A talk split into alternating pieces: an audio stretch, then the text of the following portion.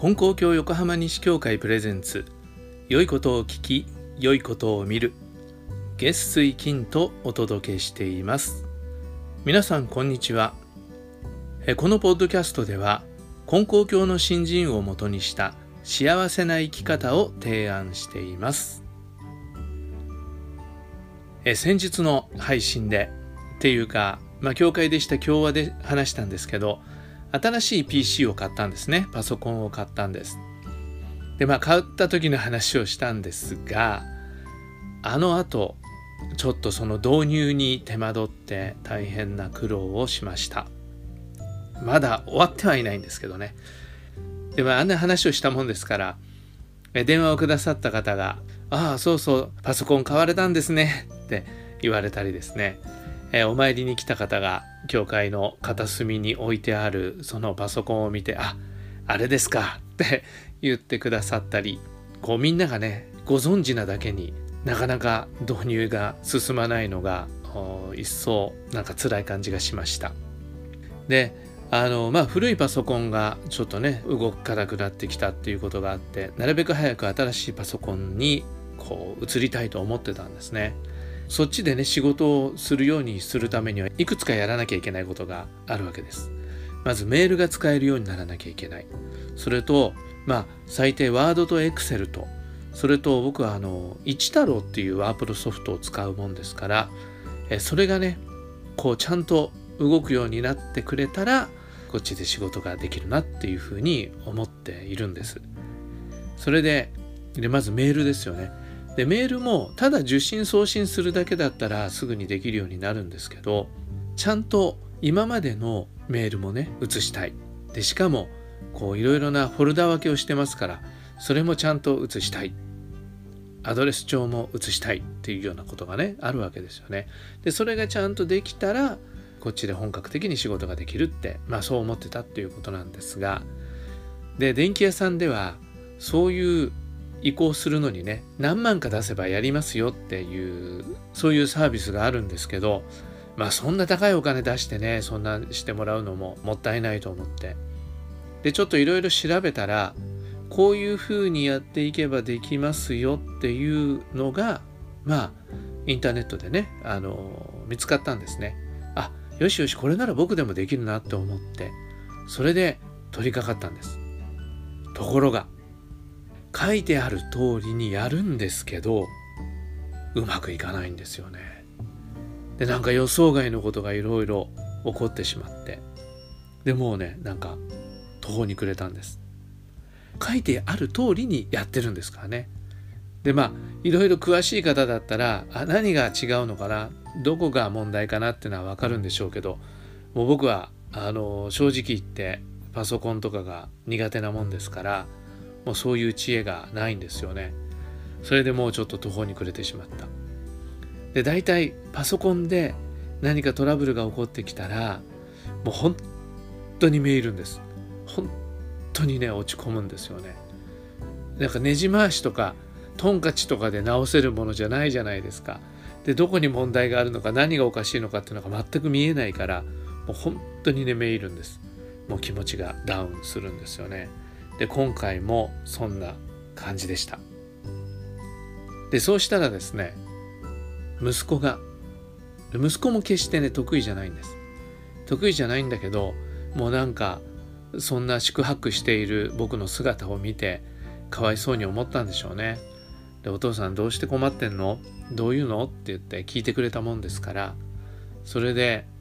こうこうこうなんだよ。こういうふうに書いてあるからこういうふうにするんだけどうまくいかないんだよ。でそれに加えてメールがねうまくいかなかっただけじゃなくてワードとかエクセルも誤作動を始めたりするもんだからもうどうしていいかわからなくってまあ息子にねその話をしたんですよね。そしたら息子もわからないながら一生懸命スマホで調べてくれて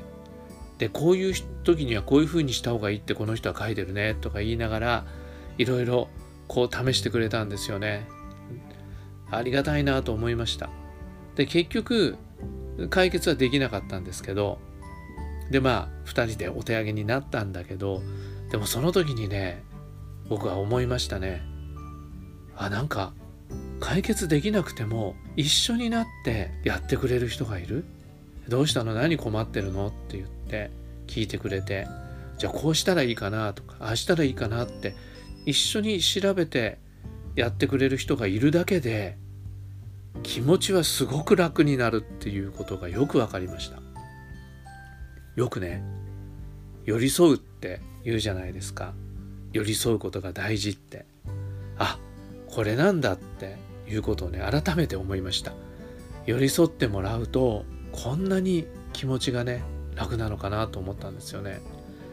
助けてあげるっていうのはできる時とできない時とありますよね。だから息子の場合は助けることはね残念ながら今回はできなかったんだけどでも助けてあげるっていうことはできなくてもなんか一緒に考えたり悩んだり調べたりっていう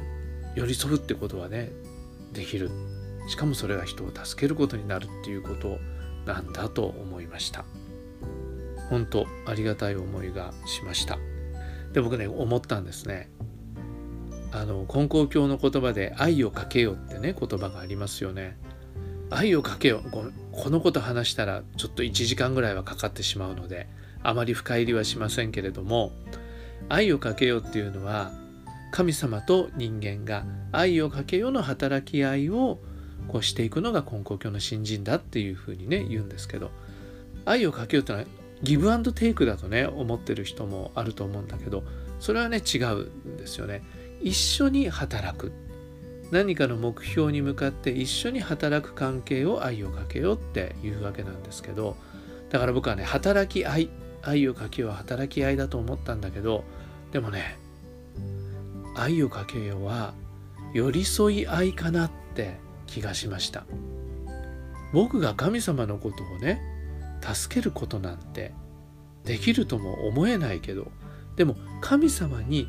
寄り添うっていうことがあるのかなって思ったんですよね。そういう気づきをもらいました。まだこれ答えが出てないんで皆さんにまだね話すような段階じゃないんですけどでも神様に寄り添うっていうことが僕らのできることとしてあるのかなって思ったっていうことだけちょっと報告しておきたいと思います。もうちょっと深まったらまたお話ししたいと思います。これはね。だけど少なくとも人間と人間の関係で寄り添うっていうのはすごく大事なことだなって思いました。根高教の教会の働きの一つはそれなんですよね、えー、皆さん根高教の教会に行ったことのない人も、ね、根高教の教会に行くと寄り添ってくれる人がいるっていうことなんです、えー、ぜひよかったらね行ってみてください。はい、えー、今日はちょっとパソコンのことから、えー、気づいたことを一つお話ししました。でもねこのパソコン、えー、苦労をしていますけれども神様は何か教えてくださることがあるんだろうなって思っていたらいろんなね気づきがありました。まだ続きがあるんですが次回か。その次かまたお話ししてみたいと思います。はい。それでは今日も神様と一緒にどうぞ幸せな一日を。次回の配信もお聴きください。